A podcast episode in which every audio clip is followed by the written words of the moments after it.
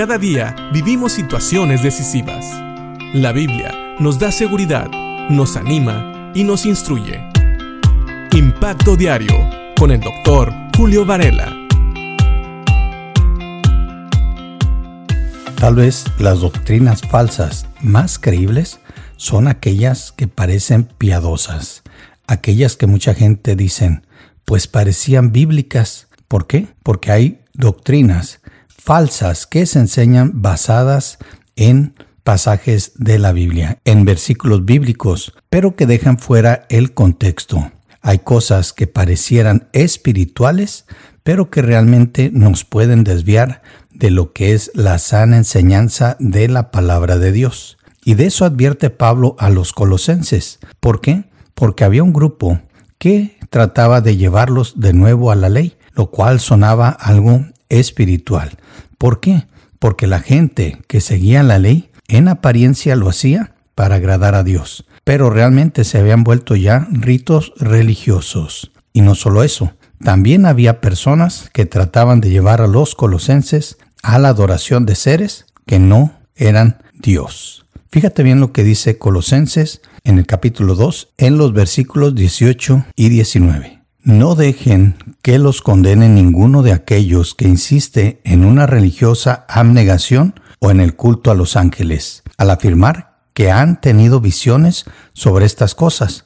Su mente pecaminosa los ha llenado de arrogancia y no están unidos a Cristo, la cabeza del cuerpo, pues Él mantiene todo el cuerpo unido con las articulaciones y los ligamentos, el cual va creciendo a medida que Dios lo nutre. Aquí Pablo advierte a los colosenses acerca de personas que insistían en adorar a los ángeles.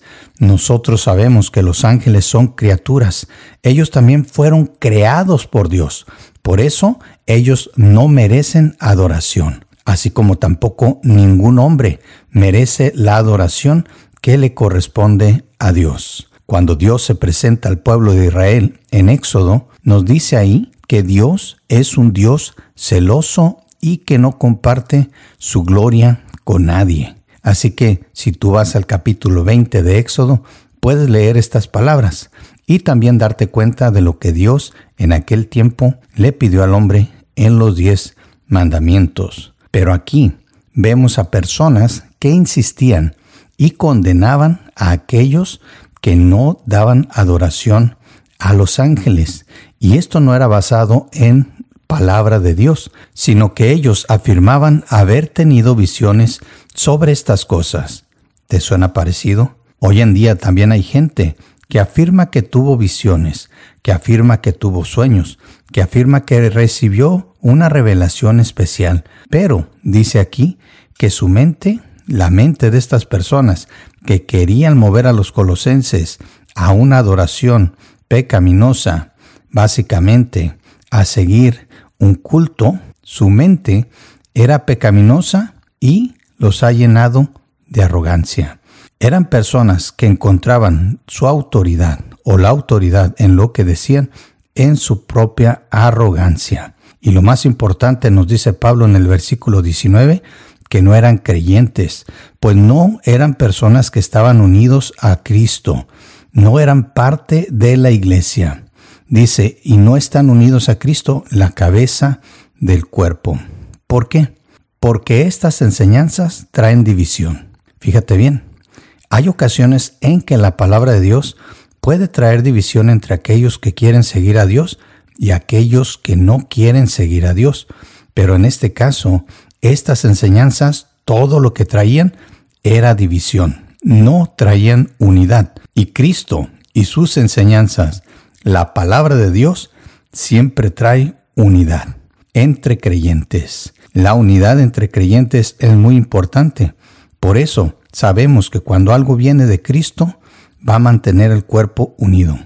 Dice Pablo, pues Él mantiene todo el cuerpo unido con las articulaciones y los ligamentos, el cual va creciendo a medida que Dios lo nutre. Las falsas enseñanzas van a traer destrucción, van a traer confusión, van a traer división y al final de cuentas van a hacer que el cuerpo de Cristo, la iglesia, especialmente la iglesia local, disminuya, que muera. Una iglesia local puede morir.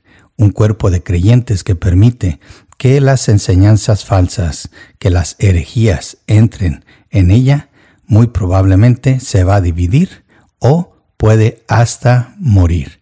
Pero las enseñanzas de Dios siempre nutren el cuerpo de Dios. Fíjate bien, cuando llega una persona diciendo que recibió revelación especial o sueños o alguna interpretación que no concuerda con el resto de las escrituras, tengamos cuidado. Pensemos en esto y pensemos que toda enseñanza que aleja nuestros ojos de Dios, de su palabra, de la cabeza que es Cristo, la cabeza de la iglesia, que es el cuerpo que somos nosotros los creyentes, tenemos que alejarnos de esas enseñanzas, evitarlas a toda costa, pues no vienen de Dios. Piensa en esto y que Dios te bendiga.